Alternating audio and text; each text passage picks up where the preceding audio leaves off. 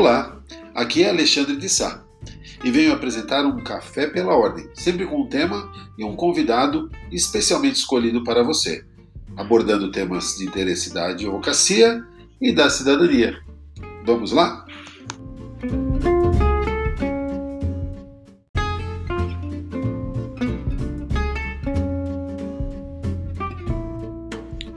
O meu convidado de hoje é o Dr. Rodrigo Prates.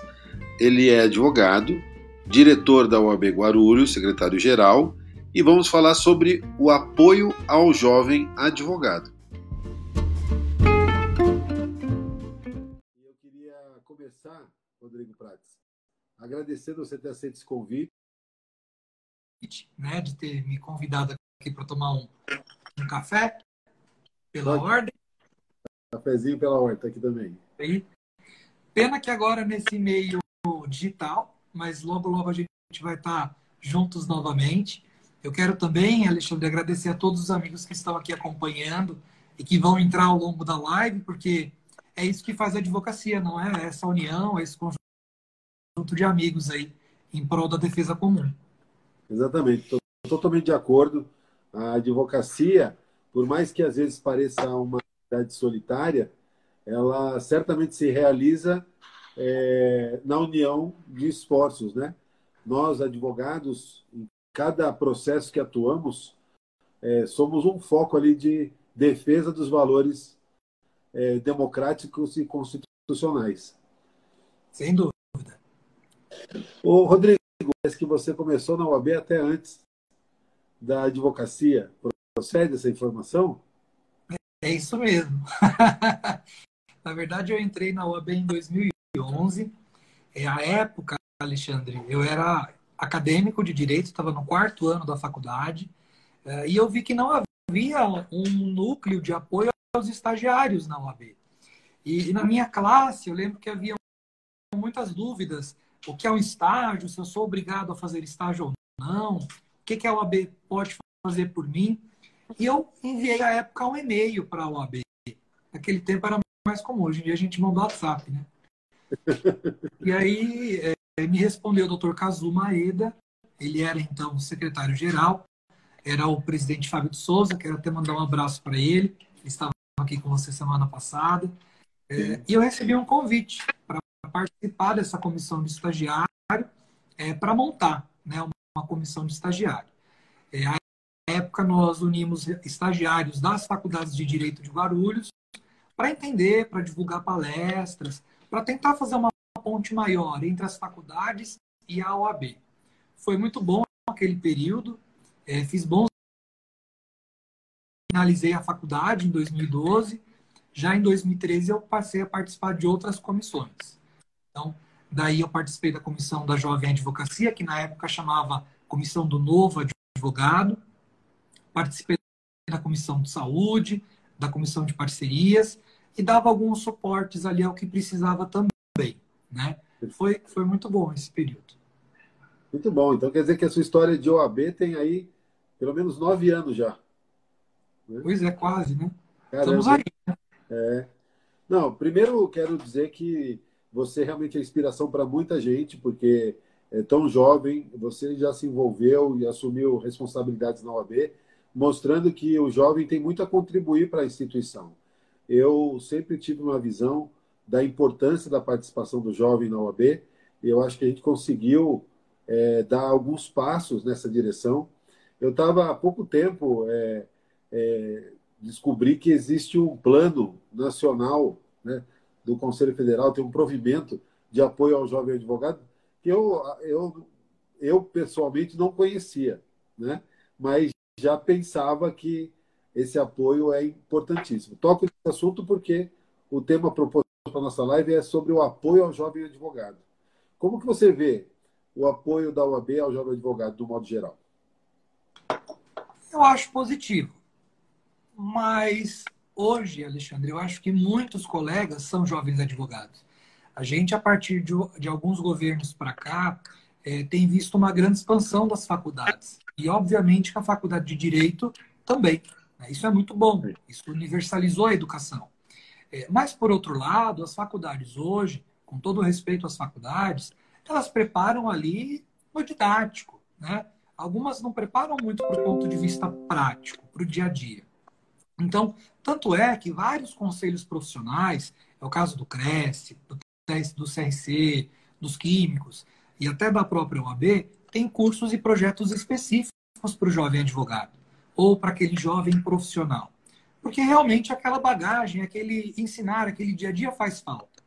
Então, eu, eu acredito que a instituição como um todo, e isso tanto do Conselho Federal quanto das seccionais e das subseções, ela tem que ter um plano especial para o jovem. Até porque você mencionou agora há pouco esse plano nacional, é, ele traz ali um limite de idade para ser jovem advogado, cinco anos. Sim. Mas será que com cinco anos o profissional já está pronto ou apto para a plenitude? Depende. Eu conheço colegas com 10 anos que nunca fizeram uma sustentação oral. Por exemplo, eu trabalho na área civil. Né? Na área civil, nós temos menos audiências que na trabalhista. Nós não temos um tribunal do júri. Né? São experiências que eu não tenho pela área que eu advogo. Então, se um profissional é, jovem ele vai para a área civil uh, e ele passa uns anos, talvez em cinco anos não tenha chegado no STJ ainda o processo dele. Então ele não tem ainda aquele feeling, aquela bagagem. Sim. Então é muito importante que a instituição ela mostre isso para ele.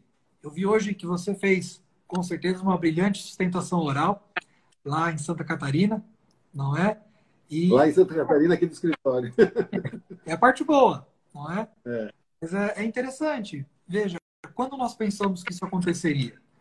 Então, Verdade. a OAB, ela tem que trazer esse aprimoramento constante profissional. Porque todos nós somos advogados, Alexandre. Independente se você tem um ano de OAB, dois, três, dez, cinquenta, todos temos a mesma carteira de OAB, o mesmo grau de profissão, podemos advogar em todo lugar. Então, é, me parece que os gestores de ordem têm que estar muito atentos a isso. Não pela questão da eleição da OAB, que a gente às vezes vê isso, né? Ah, é um, é um público-alvo. Não, não é isso. É, é irmão, é família. Quando nós viramos advogados, nós somos a família da advocacia. Você é a obrigação de ajudar você. Então, é, até me perdoa aí se eu me exaltei um pouco, mas não, acho que é isso que a gente precisa na instituição. É, Rodrigo, você disse que procurou a OAB lá ainda enquanto estudante e você certamente talvez tivesse uma visão da UAB. E, e, aí depois você passou a atuar como, como membro das comissões, presidindo comissões, hoje diretor da UAB. Certamente, quer dizer, imagino eu que houve uma mudança de visão. Ou a UAB era exatamente o que você pensava lá atrás.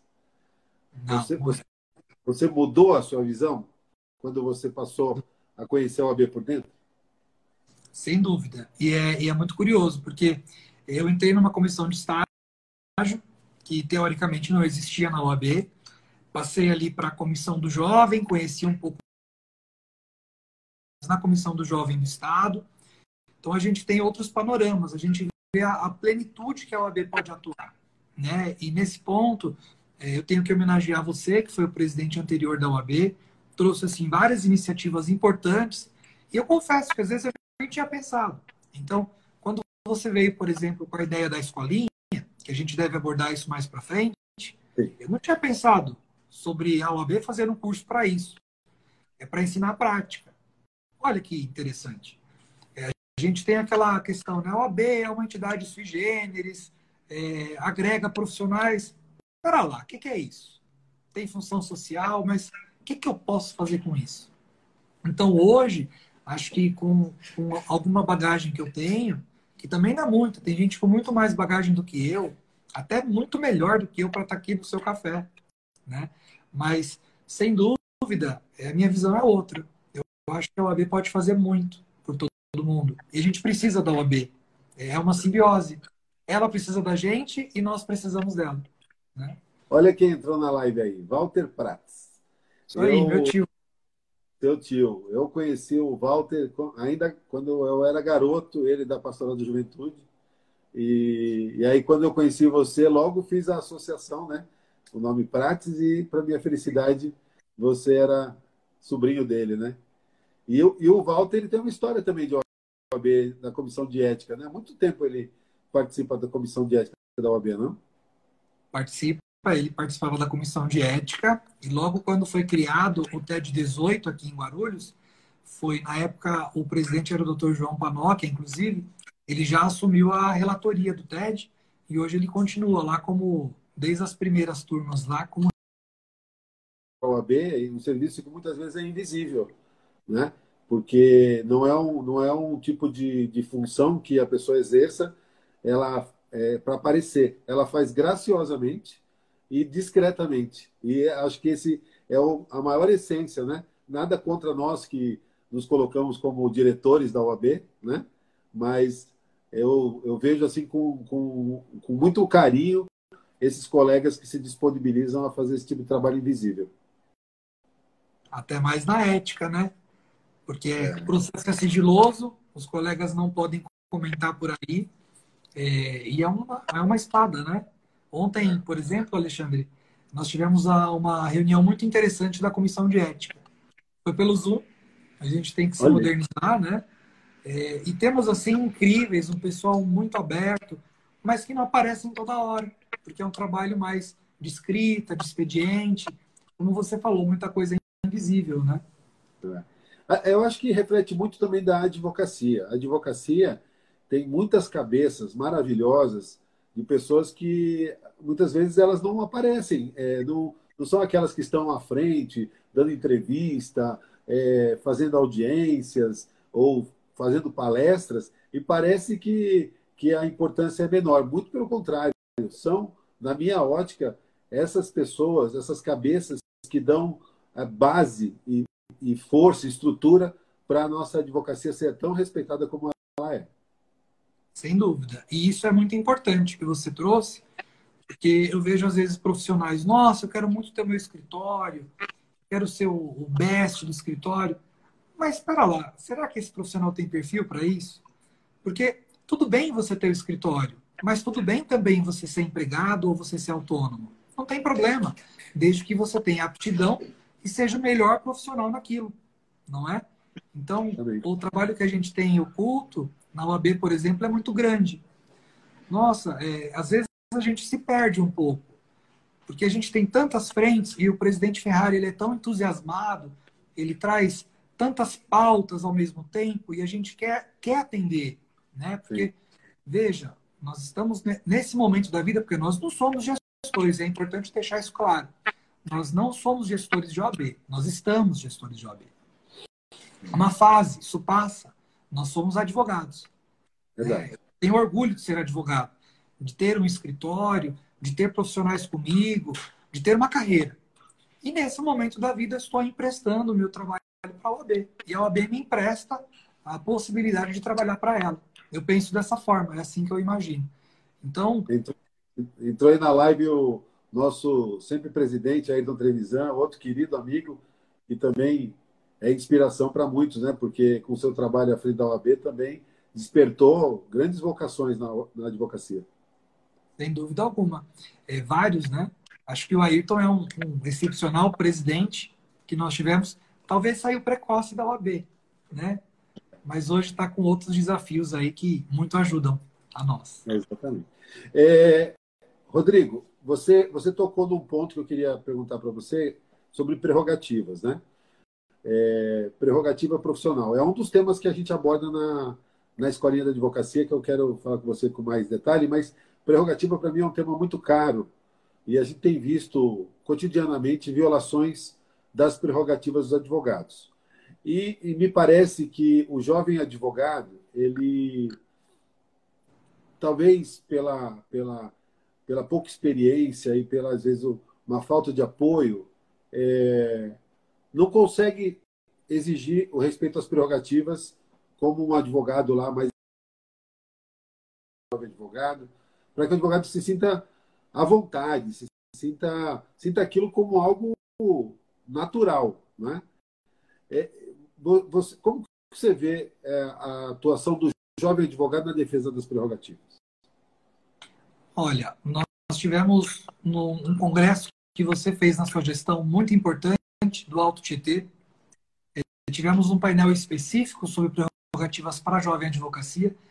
Eu lembro que eu abordei isso com a doutora Luana Cecília, que foi vice-presidente da Comissão do Jovem, daqui de Guarulhos.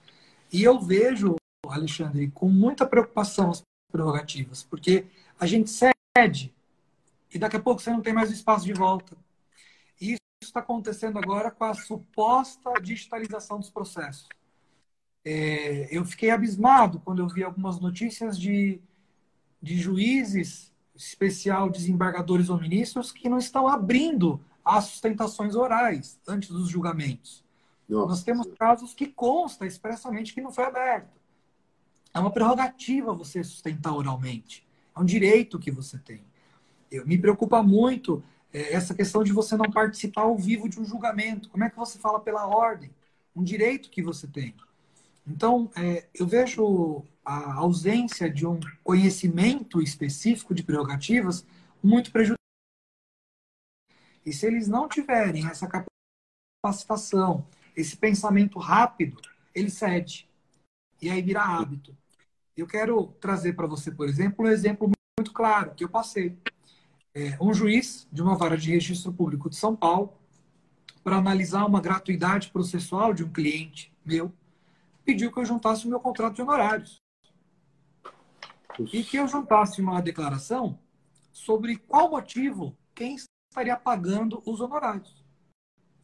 Eu fui levantar o histórico do, do insigne juiz, e com nenhum demérito ao mesmo, né? é o entendimento dele. Desde 2015, ele faz esse despacho. E os colegas juntam os contratos de honorários. Mas, se a minha comunicação com o cliente é inviolável, meu contrato também o é. Exatamente. Pensamento lógico. Eu abro se eu quiser, não necessariamente porque ele quer. Até Sim. porque o contrato traz risco de demanda, traz previsões importantes. Então, veja, desde 2015 estão juntando os contratos. Virou hábito. E quando vira hábito, é difícil tirar. Você tem toda a razão. A gente é, tem o dever, não só o direito de exigir. É, a prerrogativa não é minha, a prerrogativa é da advocacia. E se eu no exercício da advocacia não exijo o cumprimento da prerrogativa, eu estou fragilizando todo o arcabouço de direitos do exercício profissional. Eu tive um caso semelhante alguns anos atrás, aqui no júri de Guarulhos, em que, que saía um judicial que condicionava a, a, o rol de testemunhas a explicar o que cada testemunha ia trazer para o processo. E aí eu achei aquilo, aquilo um absurdo, isso não tem previsão legal. Eu ofereci o rol e não justifiquei o, o, o rol. Aí eu fiz o quê? Eu impetrei um habeas corpus, eu pedi na liminar que se suspendesse a audiência e no mérito que fosse determinada a intimação das testemunhas para serem ouvidas. Ganhei a liminar, suspendi a audiência, no mérito ganhei também. Passou um tempo, recebi um outro cliente da mesma área com um despacho idêntico. Eu, mais uma vez, ofereci o rol, falei, vamos ver se agora né, tem a melhor sorte. Mais uma vez o juiz indeferiu o rol, mais uma vez eu impetrei habeas corpus, suspendi a audiência, no mérito, ganhei o habeas corpus, mandou ouvir as testemunhas. Chegou um terceiro cliente com o mesmo despacho. Aí eu falei, não, não é possível. Meu escritório é aqui do lado do fórum. Né? Eu falei, eu vou lá. Desci, fui falar com o juiz. Falei, doutor, queria falar com o senhor sobre o despacho que está saindo aqui do seu, seu cartório. Qual despacho? Eu falei, um que exige que a gente justifique o que a testemunha vai falar para o processo. Isso, com todo respeito, não tem previsão legal, a lei não pode exigir que eu faça isso, antecipar minha tese defensiva. É, eu não, não vou fazer isso já consegui dois habeas corpus consecutivos, né? Eu queria saber se o senhor está ciente disso, se o senhor vai reconsiderar isso. Ah, eu sei qual é o despacho. Olha, eu confesso para o senhor que eu não estou tendo problema com esse, com esse despacho, não. Eu tive, para dizer a verdade, só estou tendo problema com o senhor e com a Defensoria Pública. São os únicos que estão reclamando. Mas, no fundo, no fundo, só estou tendo problema com o senhor. Porque a Defensoria Pública, o habeas corpus da Defensoria Pública, eles pedem que a liminar seja concedida para intimar a testemunha. Aí eu intimo e eu realizo a audiência. No seu caso, o senhor pede para suspender a audiência. Aí prejudica a minha pauta. De pau do juiz, de fazer algo que a lei não autoriza, mas ele contando com a subserviência dos advogados, não é? Ele vai abusando e atropelando o direito do cliente. É isso que a gente não pode aceitar e concordo com você. Não pode deixar virar hábito. Você fala assim, mas eu vou comprar uma briga, eu vou me dispor com o juiz, eu vou me dispor com a autoridade. É seu dever. Até é porque, é, até porque a prerrogativa é do cidadão. Espera lá. A prerrogativa profissional existe porque nós somos o escudo do cidadão. Quando o cidadão não tem ninguém por ele, quando ele é processado, quando ele tem um direito para ser exercido, é o advogado que vai ser a instância dele. Porque, Alexandre, tem que ficar muito claro, né, para todo mundo que assiste a gente. O único que ouve efetivamente o cliente é o advogado. Porque o juiz marca uma audiência, colhe um depoimento pessoal de 10 minutos. É, o ministro correndo. nem sabe quem é a pessoa, lê o nome da pessoa. Quem está ali ouvindo, entendendo, vendo o documento, uma análise profunda, é o advogado. Então, é justo que, como defensor daquele cidadão, eu possa exercer com plenitude a minha função. Porque senão, não sou eu que perco, é a cidadania, é o sistema. E o sistema é tão injusto. A gente tem cada é. sentença absurda. Ainda mais sem prerrogativa. É, é nesse ponto, eu, eu sempre tive uma visão da Comissão de Prerrogativas, né? E procurei imprimir isso na nossa gestão e o nosso presidente hoje era tanto prerrogativas no meu mandato. É, a gente tem, obviamente, que estar pronto para atender o advogado no, no, momento de emergência. Tem que ter o telefone, o plantão, 24 horas, está lá o celular. Tem dois celulares, na falta de um, tem dois celulares de plantão, porque a gente tem que apoiar o colega que está numa situação difícil, mas, mais do que tudo, nós temos que é, fomentar com que os advogados sejam os primeiros defensores das suas próprias prerrogativas. Porque senão você vira é, escravo ou dependente de um, de um socorro da OAB ou de alguém da comissão de prerrogativas da OAB. Quando, na realidade, todo advogado tem não só esse dever, né, esse direito e dever, como é, é importante que ele tenha na ponta da língua quais são as prerrogativas. E isso, a gente vai chegar na escolinha. É, essa é uma das finalidades da escolinha. Não é? E você tem aí tocado o projeto hoje como diretor. Antes de falar da escolinha, já vamos falar, viu, gente? Eu queria saber, além da. Eu sei que o novo advogado, aquele que recém inscrito na OAB, ele tem lá, por exemplo, a anuidade que ele paga, ela, nos primeiros anos, ela, ela tem um desconto que é regressivo, né? No, no primeiro ano tem acho que 50%, é isso? 40, depois 40%, 30%, até que ele paga integral depois de cinco anos, é isso? Isso mesmo. Soube recentemente também que a ESA tem agora um, trabalho, um desconto para os advogados recém-formados, como que é isso? Sem dúvida. É, o sistema OAB como um todo, ainda mais, não preciso nem perguntar, que o teu escritório teve uma redução, ainda que mínima, de faturamento. Lógico. Todos tivemos. Né? Contratos renegociados, a inadimplência um pouco maior, a prospecção nesse período ficou um pouquinho mais complicada. Né? Então, o que, que nós temos hoje? Nós temos a necessidade da instituição estar próxima, não só do jovem, mas de todos. A digitalização é fantástica. Nossa, ontem eu participei de um debate de Goiás maravilhoso, como ouvinte, pelo Zoom. Quanto que eu ia conseguir isso? Né? Mas precisa de apoio. Então, as anuidades é isso mesmo, é escalonada. Então, o colega vai pagar uma anuidade menor nos cinco primeiros anos de carreira. Isso acontece também em outros estados, porque é importante frisar que a anuidade ela é estadual, então, cada estado vai ter a sua própria mensalidade e a sua política de descontos. A ESA São Paulo ela traz também vários benefícios. Ela tem agora até cursos gratuitos e voltados para jovem advocacia. É isso no nosso estado. Tá? tá? Mas nós temos aí outros estados também com cursos gratuitos. Eu queria destacar a ESA da Bahia, por exemplo, que tem vários cursos sem nenhum custo. É interessantíssimo para os advogados. E hoje, com a digitalização, como eu disse, é muito prático. Nós temos outras iniciativas ainda, Alexandre. A CASP implantou benefício alimentar, implantou agulhos, que tem descontos em produtos e serviços. E tem um projeto que eu confesso a você que não sei como está, mas que é o da anuidade zero, onde o colega vai poder comprar produtos dentro de empresas credenciadas esse valor vai se reverter na anuidade. Então vai Olha zerar aí. de acordo com as compras, né? Para o jovem advogado, eu acho que a palavra de ordem é aprimoramento profissional. Tem que aproveitar o momento, tem que fazer curso, palestra, e, e já entrando, talvez, no tema, entender o que a faculdade ou universidade não ensina. Até que eu levei um calote. Eu não sabia. Opa, é agora. Eu não sabia como proteger um contrato de honorários.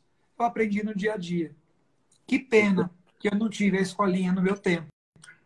Ou que eu não tive um amigo para falar, não faça isso. Né? Então, todos nós acabamos sofrendo um pouquinho. Então, é, essa vivência é importantíssima para nós.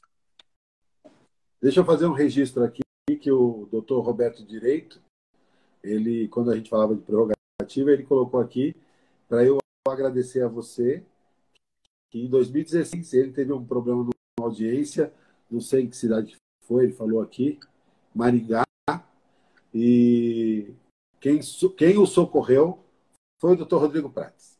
Né? Então, assim, e nem era da Comissão de Prerrogativas, ou era? É um suporte que um colega dá ao outro, né? Eu acho muito importante.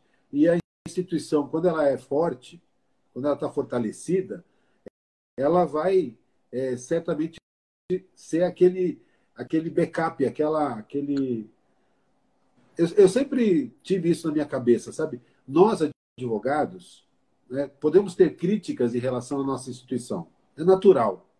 Só que eu sempre fui da política de que roupa suja se lava em casa. Nós temos que resolver nossos problemas internamente para que daqui para fora todos respeitem a nossa instituição. Você não vê promotor falando mal do Ministério Público, você não vê juiz falando mal da magistratura, né? Você e você vê muito advogado falando mal da OAB, né? que nem, é, por exemplo, hoje o nosso, nosso presidente, Felipe Santa Cruz, é extremamente criticado e eu. Né? Se a gente quer mudar a sistemática de escolha é, do presidente, vamos trabalhar internamente. Né? Vamos cobrar nas próximas eleições da OAB. Agora, ir para a rede social e denegrir a instituição é um tiro do próprio pé que o advogado está dando. Né? Você trouxe uma reflexão importantíssima. É o cúmulo do egocentrismo criticar pela crítica. Sabe por quê? Porque a OAB ela é o universo dos advogados. É óbvio que ela não vai ser perfeita. Nada é perfeito. Sim. É óbvio que a gestão vai ter crítica. E pode ser quem for o presidente. Porque se a chapa A, chapa B, chapa X ganhar, há quem não votou nela. E quem não votou nela, dificilmente vai apoiar o que ela está fazendo. Verdade. Mas a gente tem que reconhecer o que é bom. E quando, Alexandre, eu vejo críticas à instituição ou publicamente, é um cliente no escritório e ele falou assim: ah, mas a OAB é vendida. Olha lá o presidente federal da OAB.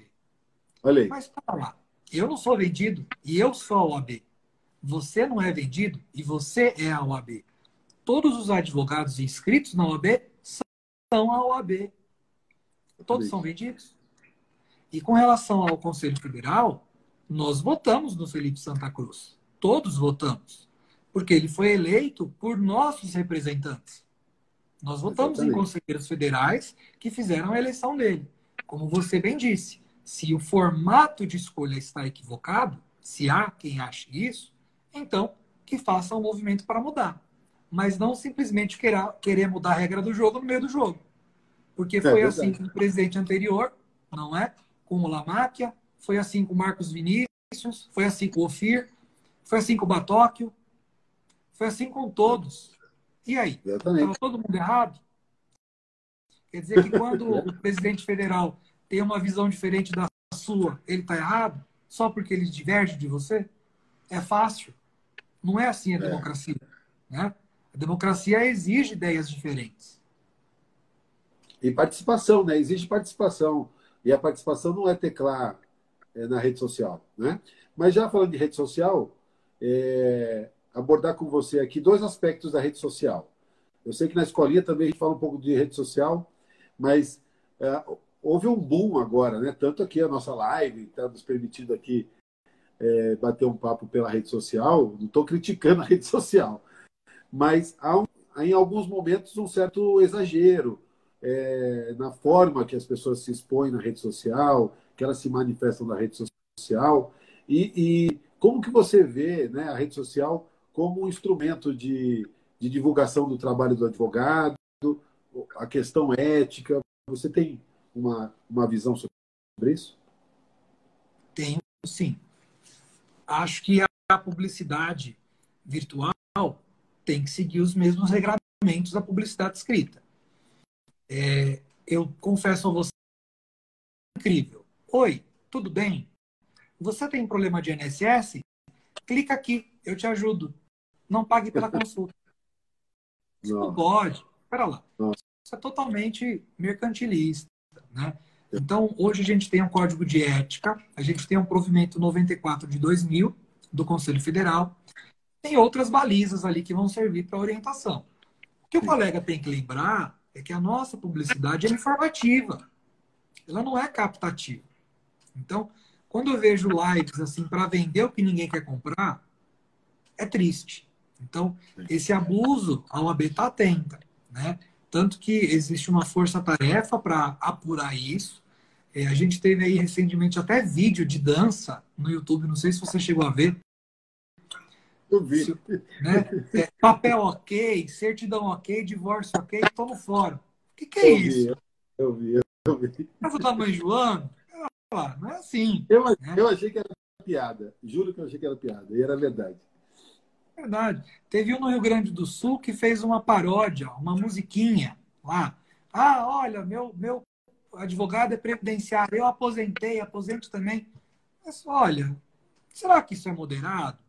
Se quer o cartão de visita da gente, pode ser como a gente quer, que tem regulamento, quem dirá na rede social. Agora, é, eu acho que o Conselho Federal já está em iniciativas para atualizar esse provimento 94 é, porque, veja, em 2000 não tinha computador como tem hoje. Né? Sim, sim. Quando o próprio código de ética foi feito, em 15, que valeu a partir de 2016, setembro de 16, é, não havia uma polarização assim de internet. Então, é dinâmico.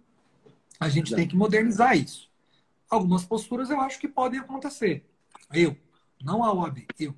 Mas outras eu acho que já não tem como. As lives, por exemplo, eu acho que está sendo um exagero. Você abre o guarda-roupa, tem uma live lá de alguma coisa, entendeu? É. O Rodrigo, essa questão da, da publicidade sempre é motivo de críticas, né? E às vezes muitos que criticam são jovens advogados. A gente está falando de jovem advogado, né? E, e, eu acho que falta, às vezes, um pouco de noção do porquê das limitações da publicidade do advogado. Né? Uh, eu, obviamente, como você mencionou, é interessante que sempre a gente busque atualizar as regras, até porque as tecnologias vão mudando. Um detalhe que eu queria chamar a atenção, especialmente do jovem, é que se não houvesse limitações à publicidade na advocacia no Brasil, e fosse como é possível a publicidade dos Estados Unidos, por exemplo, o jovem seria o maior prejudicado. Porque o jovem, ele não, ele, se já é difícil entrar no mercado conquistar o seu nicho de mercado, os seus clientes, a sua carteira de clientes, se você tivesse grandes grupos econômicos fazendo publicidades em horário nobre na televisão, é, com campanhas de marketing, etc., o máximo que você ia conseguir era ser empregado de um desses escritórios. Nunca. Que é o que acontece nos Estados Unidos. Exatamente. Então, então, eu acho que nós temos que, é, antes de criticar, entender a origem das limitações. E o que a OAB faz, ela não proíbe a publicidade, como você mencionou. Ela estabelece critérios, é um binômio, discrição e moderação, não é? E com o caráter de informação, caráter informativo. Você não pode falar do caso concreto, você não pode é, comentar o caso do, do colega, você não pode, como você diz, clique aqui para contratar um advogado para fazer o divórcio. Esse tipo de coisa realmente é, é, é, que é exagerado. Né? Eu acho que é bem razoável o nosso provimento 94-2000. Concordo com você. Até porque, é, se você pensar nos Estados Unidos, que você trouxe, existe escritório pequeno? Não existe. Existem firmas de advocacia, onde as pessoas sofrem muito para entrar, passam anos e anos como associados para um dia talvez virarem sócios. O nosso modelo no Brasil é diferente. Então, se nós tivéssemos uma propaganda geral, eu já estou imaginando os grandes nomes de São Paulo, em especial aqui em Guarulhos. Na frente do aeroporto, PN, advogados associados. Né? E por aí vai. Então, é, a publicidade moderada é a chance de você concorrer de forma igualitária com aquele que tem mais tempo e mais dinheiro. Exatamente. Porque não é barato, né? Você pega, por exemplo, um anúncio na Globo, vários poderiam. Eu, não, eu vou ter a delicadeza de não mencionar escritórios aqui para não fazer propaganda à toa do pessoal de São Paulo. Mas vários escritórios de lá têm dinheiro. E poderiam fazer 30 segundos na Globo. Então apareceu lá um caso de violência doméstica, já vem a propaganda. Você tem uma protetiva da Lei Maria da Penha, você tem direito. Ligue agora. Sigiloso. Espera lá. Aquele advogado do bairro próximo ou aquele conhecido não teria a menor chance de ter o cliente. Então, eu imagino que a, a restrição de publicidade tem que ser revista. De alguma forma, tem que ser melhorado. Mas com muito carinho, com muita parcimônia. Porque ela é Sim. importante. Ela é uma reserva de mercado para nós mesmos. E, por exemplo, você tem indicações. Eu também. A maioria do que eu tenho hoje no escritório é indicação. A gente faz um cadastro, né? Mas hoje eu tenho uma carteira para fazer indicação. No começo eu não tinha. Verdade. No, como no começo eu não tinha, eu não conseguiria concorrer com as pessoas que fazem outdoor. Quer dizer que esse que chega agora também não vai conseguir. Exatamente. Então, é uma linha é perigoso. Propaganda moderada é muito perigoso, prejudica a todos. É isso mesmo, estamos, estamos de acordo. Vamos falar da escolinha. É, a escolinha da advocacia. Nós idealizamos lá atrás, né, em 2016, esse projeto, 2015 para 2016, esse projeto que eu confesso que fui eu que escolhi esse nome, que algumas pessoas não, não curtem muito, porque acham que é diminutivo, mas eu escolhi pelo caráter de carinho mesmo, escolinha no sentido de carinho, de acolhida do jovem advogado, como a gente sempre ouviu, eu pelo menos sempre ouvi falar da escolinha da magistratura, escolinha do Ministério Público, e nesse, nesse viés é que eu pensei na escolinha é, da advocacia. Até porque a nossa ideia não era fazer um segundo curso de direito, né? Era dar dicas né, ao, ao novo advogado e acolher, acolher o novo advogado aproximar ele da, da direção da OAB. Porque muitas vezes, para o novo advogado, o presidente, o secretário-geral, o tesoureiro, os diretores da OAB são, são pessoas de outro planeta. E não é verdade, nós somos desse mesmo planeta, temos as mesmas angústias e temos que ser acessíveis. Né? E você, desde a primeira hora, embarcou nesse projeto assumindo a presidência da Comissão de Introdução à Advocacia. E, para minha alegria e satisfação, você e o presidente Ferrari, a sua gestão toda, continuou esse projeto agora, de 2019 e 2020. E nós estamos chegando na vigésima edição da escolinha, que eu soube que começa na segunda-feira. É isso? É... Como que você tem visto esse projeto? Como que você é, conta um pouco da sua experiência com a Escolinha da Advocacia, qual que é a repercussão que ela tem no meio dos novos advogados. Eu não entendia o que era quando você me fez a proposta. Porque é, vamos fazer um marco aqui, um lapso temporal. Eu não apoiei você na sua eleição à presidência. E mesmo assim, com muito carinho, você me convidou para presidir a comissão da introdução à advocacia. Sim. Eu não entendia o que, que era a jovem advocacia, a introdução, até que você me explicou a ideia de ensinar o que a faculdade me ensina. E eu me encantei pelo projeto. Ali nós tivemos, em 2016, reuniões preliminares é, e chegamos num momento, ou vamos ou não vamos. Porque se não fizer a primeira, não vai sair nunca. É verdade. E fizemos a primeira uma semana. Fizemos dez aulas naquela semana. Eu lembro todos os professores que ali abordaram. Acabou a primeira semana, fomos para a segunda. Você lembra? Você lembra? Fala. Lembro. Lembro. Foi a Cecília Cavazzani, Cecília que Cavazzani. deu a aula de marketing. Que, aliás, deixa eu registrar, Cecília foi coautora dessa ideia. É, quando ainda na campanha, eu conversando com ela, ela nós construímos juntos. Trouxe empreendedorismo. Você abordou direito criminal. Verdade. Nós tivemos a, o doutor José, que abordou a questão trabalhista. Nós reformulamos um pouco. Nós vimos algumas necessidades novas. Isso aconteceu na sétima, na oitava. Trouxemos o Sebrae de Guarulhos, porque uma visão muito importante que você nos deu. O Sebrae ensina a gerir. Nós não somos gestores, nós somos advogados. Nós aprendemos o direito, não a gestão. Então colocamos ali o Sebrae Guarulhos para expor e prerrogativas, como você bem disse. Tem que ensinar prerrogativas.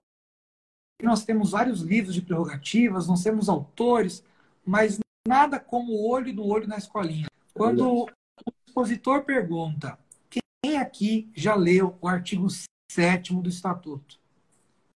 Um levanta a mão. É uma tristeza não leu. Pera lá. O cara sabe que ele é infração ética, mas não sabe qual é o direito dele. Então, assim, é fundamental. E aí, com, com muita satisfação, nós chegamos na décima escolinha da advocacia. Na décima foi festa. Chegamos em dez. Por que fazer uma, duas, três? Até três é fácil, viu? Porque três é três anos de gestão. Então, o presidente dá sequência em três ali. Chegar em 10, pô, é bastante. E agora chegamos na 20. Caramba, Incrível. 20. Incrível. E tivemos recentemente Mairiporã, que fez um projeto muito parecido com o nosso lá. Mogi das Cruzes também. Já veio colega de São Miguel Paulista e várias subseções. E vira e mexe eu recebo uma mensagem de outros perguntando sobre como é o projeto. E, e uma coisa importante que eu sempre digo, é um projeto de advogados. Ponto. Quem dá aula é advogado. Quem ouve é advogado ou futuro advogado. Aqui não tem visão da magistratura. Aqui não tem visão do Ministério Público, com todo respeito a essas profissões. Porque é um projeto para a pessoa entender como é a advocacia. Então, quando nós colocamos lá, por exemplo, Matéria simples. E todo mundo sabe de cor, viu? Cobrança de honorários. Faltou tempo. Colocamos é... outra lá. Custas. Porque às vezes o cara cobra honorários, mas ele não fala das custas. E aí Verdade. causa um certo imbróglio. Falamos recentemente, nós incluímos outras matérias temáticas, como inovação. Já a presidente Cláudia Morales, que é a atual presidente da comissão, juntamente com a Pamela, que é a vice-presidente, o Jackson, que é o secretário, são muito comprometidos. Eles se reúnem periodicamente e eu já quero aproveitar rapidinho o convite para todos que estão aqui participarem da escolinha. Vai Opa. ser na segunda-feira, né? Já começa. A inscrição tem no site da OAB, é por e-mail. Tá? Então, cia.obguarulhos.org.br. Não vai se arrepender. Vai ser assim, sensacional. CIA. CIA de Comissão de Introdução à Advocacia. Isso mesmo. Oabguarulhos.org.br. É isso? Muito bem. Isso mesmo. Olha, é, essa, essa, esse projeto só deu certo e está dando certo porque as pessoas abraçaram, como você disse, desde o início você abraçou, hoje a Cláudia e a Pamela, o Jackson e todos os membros da comissão abraçam, os colegas que são convidados a, a dar ali, não, não posso nem chamar de palestra, né? Fazer, fazer essa, esse acolhimento aos colegas. Eu, eu sempre pensava, uma, um outro motivo que, que me fez pensar na escolinha, porque a pessoa, quando ela sai da graduação ela vai prestar o exame de ordem, ela tem uma dificuldade para passar no exame de ordem, é natural. O exame de ordem não é um exame fácil. Ele é um selo de qualidade. Quando a pessoa passa o exame de ordem, é uma tranquilidade para a sociedade que aquele advogado está habilitado. Né? Então a escolinha não é para ensinar a advogar no sentido de, de direito. O advogado, ele que passa no exame de ordem, ele tem capacidade disso mas às vezes ele não sabe coisas básicas que podem ajudar no desenvolvimento da carreira dele. Né? Então, do sucesso dele como advogado, não só no sucesso do processo. Né? Porque a gente não tem a pretensão de falar que o advogado é, não está bem formado. Muito pelo contrário, o advogado chega muito bem preparado. O, o que me chamava atenção, me chama atenção até hoje, é que às vezes esse desgaste de prestar o exame de ordem ele gerava uma certa distância do novo advogado com a instituição. Porque ele tinha na OAB um, quase uma figura de um inimigo, porque, poxa, o exame de ordem é difícil, tem que pagar para fazer o exame de ordem, depois que passa o exame de ordem tem que pagar a anuidade, pagar a inscrição. Então ele já onde ele vai se sentir em casa. E como que a gente faz alguém se sentir em casa? Imagina que você vai visitar alguém e chega lá, o dono da casa não está. Não é? Só está lá a empregada doméstica. Não vai, você não vai se sentir em casa. Você vai se sentir em casa se o dono da casa estiver lá. Se ele abrir, te der um abraço, se bem que hoje não pode dar abraço. Mas se, que, se ele te acolher, se ele te servir um café, se ele conversar com você, se ele te ouvir. Né? Então, por isso que é bacana esse projeto, porque ele possibilita isso. O, todos os diretores da OAB, eles vão lá e têm contato com, com o novo advogado na escolinha, além de os outros colegas das demais comissões que passam por lá e deixam a sua, a sua mensagem. Né? Então, por isso que eu vejo com tanto entusiasmo esse projeto.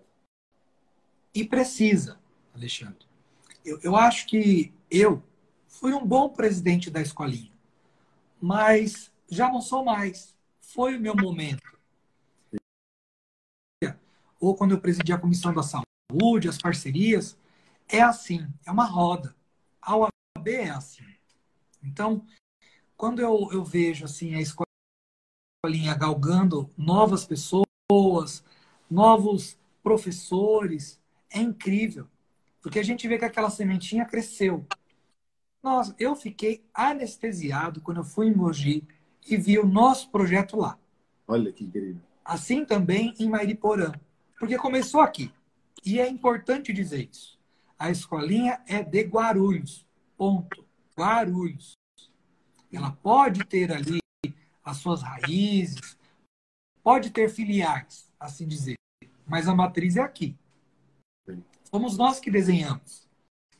E quando eu vejo ali o pessoal tirando dúvida, sabe como você falou, eles já são advogados. Mas uma coisa que ninguém explica: montar escritório é muito fácil. Você vai lá na, na loja, compra em 10 vezes mensais ali o que você vai comprar de mobília, põe um telefone na internet e você montou. Mas como é que você mantém? É. Como é que você prospecta? Quanto custa o escritório mês? Aí é outra coisa. Isso ninguém explica. Né? Então, quando a gente tem ali aula de empreendedorismo, empreendedorismo você não ensina, você desperta. É para ele saber o que ele não pode fazer no começo, porque ele estudou pisando de ordem na ética, não para a prática. Né? Quando você fala prerrogativas, é para ele ter estudo.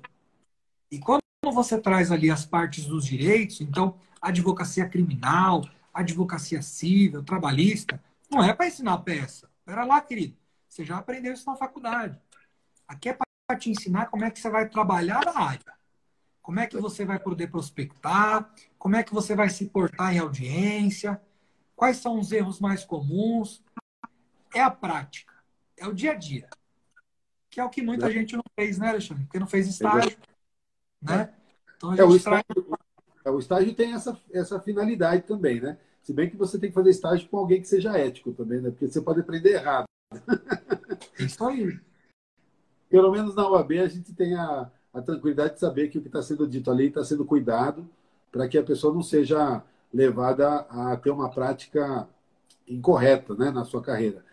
Um exemplo que eu posso dar da minha área criminal, e eu conversando com, com, com o presidente Eduardo Ferrari, eu fiz uma live com ele alguns dias atrás, está disponível aí nos nossos canais. Foi, foi fantástico, a gente falou sobre direito de defesa e advocacia. É, ele deu uma dica que é a dica que eu também dou. Tipo, a gente está alinhadíssimo. Não podemos prometer nada. Temos que prometer o nosso trabalho. O advogado que promete resultado na área criminal, em qualquer área, mas especialmente na área criminal, não está plantando um bom, um bom futuro, né? Quem planta vento colhe tempestade, você não pode. Então são dicas como essa que você vai falando e vai falando é assim que funciona, esse é o melhor caminho, né? Porque senão a pessoa realmente vai sair, vai bater cabeça. Às vezes fica dois anos batendo cabeça para descobrir coisas que às vezes numa semana ali na escolinha da advocacia a gente dá de mão beijada, né? Aí você fala, ah, mas você vai contar o pulo do gato? Passos do gato a gente vai contar porque a gente quer que a advocacia seja forte, que a advocacia seja bem sucedida. Quanto mais advogado bem sucedido a gente tiver, mais respeitada é a nossa, a nossa profissão. Em especial em Guarulhos. Guarulhos. Porque nós precisamos, de todas as formas, enaltecer os advogados daqui. Porque nós somos tão bons quanto os das outras cidades, nós somos tão capacitados quanto, e mais do que isso, estamos próximos. Então, Alexandre, quando eu vejo assim a escolinha crescendo, quando eu vejo os colegas comentando, quando eu vejo o pessoal fazendo inscrição ali, a gente fala em entrega de carteira, já tem 10, 20, 30 inscrições, é muito gratificante. Porque é a semente. Quando ele vê que a OAB de Guarulhos trabalha, ele vai estar na OAB de Guarulhos. Exatamente. Você tem uma estimativa de quantos colegas advogados já passaram pelas, pelas edições da escolinha? Em números precisos eu vou ter na segunda-feira, quando a gente tá. tiver o balanço da escolinha para abrir. Isso é semear um futuro melhor para a advocacia. Eu tenho aqui o Roberto Direito falando que ele colocou o décimo primeiro, mas que ele quis dizer o primeiro. O meu primeiro ano foi maravilhoso, tudo isso graças ao AB e a todos os membros. Uh, Dri Souza Silva, tem tanta coisa que não aprendemos na faculdade, essas matérias na escolinha são essenciais. Fiz a escolinha, é um projeto excelente. Parabéns, Rodrigo. E aí vai. Né? Eu queria perguntar para você, que eu sei que vocês estão com um projeto novo de coworking lá na UAB. Como que está funcionando? A nossa live já está no finalzinho. O Instagram é implacável. Olha, o coworking é a preocupação máxima com o jovem advogado. Tudo mudou. Março, parece que o mundo virou de ponta cabeça. Vamos ficar em casa. O judiciário inventou uma audiência telepresencial que não está no código, mas o CNJ baixou uma resolução. Hum, mas não está na lei, está na resolução. E, de repente, alguns advogados compraram a ideia. E nós também. Acho que na conciliação não tem nenhum problema. Mais preocupante na instrução. Mas e as reuniões? Como é que o colega que já não tinha escritório, que usava a OAB, na pandemia vai fazer audiência por videoconferência. Então, Verdade. nós montamos lá na OAB, Alexandre, quem for lá a partir de amanhã, porque a OAB já está aberta, das 9 às 15 horas, de segunda a sexta-feira. Após as 15 horas, apenas com agendamento, ele vai encontrar uma recepção e duas salas preparadas, com segurança, com computadores, mesa, cadeira e câmeras, para que se ele tenha que fazer uma audiência por vídeo, ele possa usar a OAB. É? Se ele tiver que atender um cliente, ele vai usar a OAB também. Porque se antes estava difícil, com a crise talvez tenha ficado um pouquinho mais difícil. Mas é uma fase. Daqui a pouco isso passa. Daqui a pouco todo mundo vai estar junto de novo, estaremos todos bem e a OAB maior ainda. Eu, eu costumo dizer que, diferente do comércio, da indústria, o nosso estoque é aqui, ó. Usa esse tempo para você encher o seu estoque. Porque na hora que passar, você vai ter para trabalhar. Né? Rodrigo, quero te agradecer e estar tá tocando, também ajudando a tocar esse projeto da escolinha e tantos outros em prol do, do, da advocacia de Guarulhos. E agradecer por você ter aceito participar da minha live de hoje. Muito obrigado, viu? Olha, sou eu que agradeço. Eu sei que a live vai cair daqui a pouquinho, mas eu tenho que agradecer a você, Alexandre, a Vianney, a todos os colegas da diretoria anterior que confiaram no meu trabalho. Agradecer a todos que estão aqui e aos que estão na OAB hoje. Porque é, alguns falaram aqui que me agradecem a escolinha, mas não fui eu. Foi um coletivo. Foi a OAB. Foi ele também. Então, é, eu que tenho que agradecer o convite. Estou sempre à disposição. Meu café já acabou, mas fica aqui a lembrança no nosso Café pela Ordem. Aqui é a advocacia. E o bate-papo fluiu muito rapidamente, muito, muito bacana, viu? Você tem muito conteúdo e muita lenha para queimar ainda na advocacia e na gestão de ordem, né? Então, sucesso aí nos seus futuros empreendimentos aí na UAB, viu, Rodrigo? Eu agradeço, o carinho é recíproco. Você também tem muita lenha ainda, viu, Alexandre? Não acabou não, viu? né? Mas, é, em especial, agradecer a todo mundo.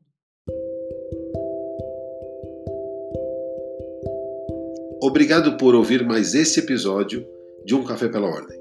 O meu nome é Alexandre de Sá Domingues e você pode me encontrar nas redes sociais, YouTube, Facebook e Instagram. Espero que tenha gostado do nosso podcast e que compartilhe com os seus amigos. Nos vemos no próximo episódio. Até lá!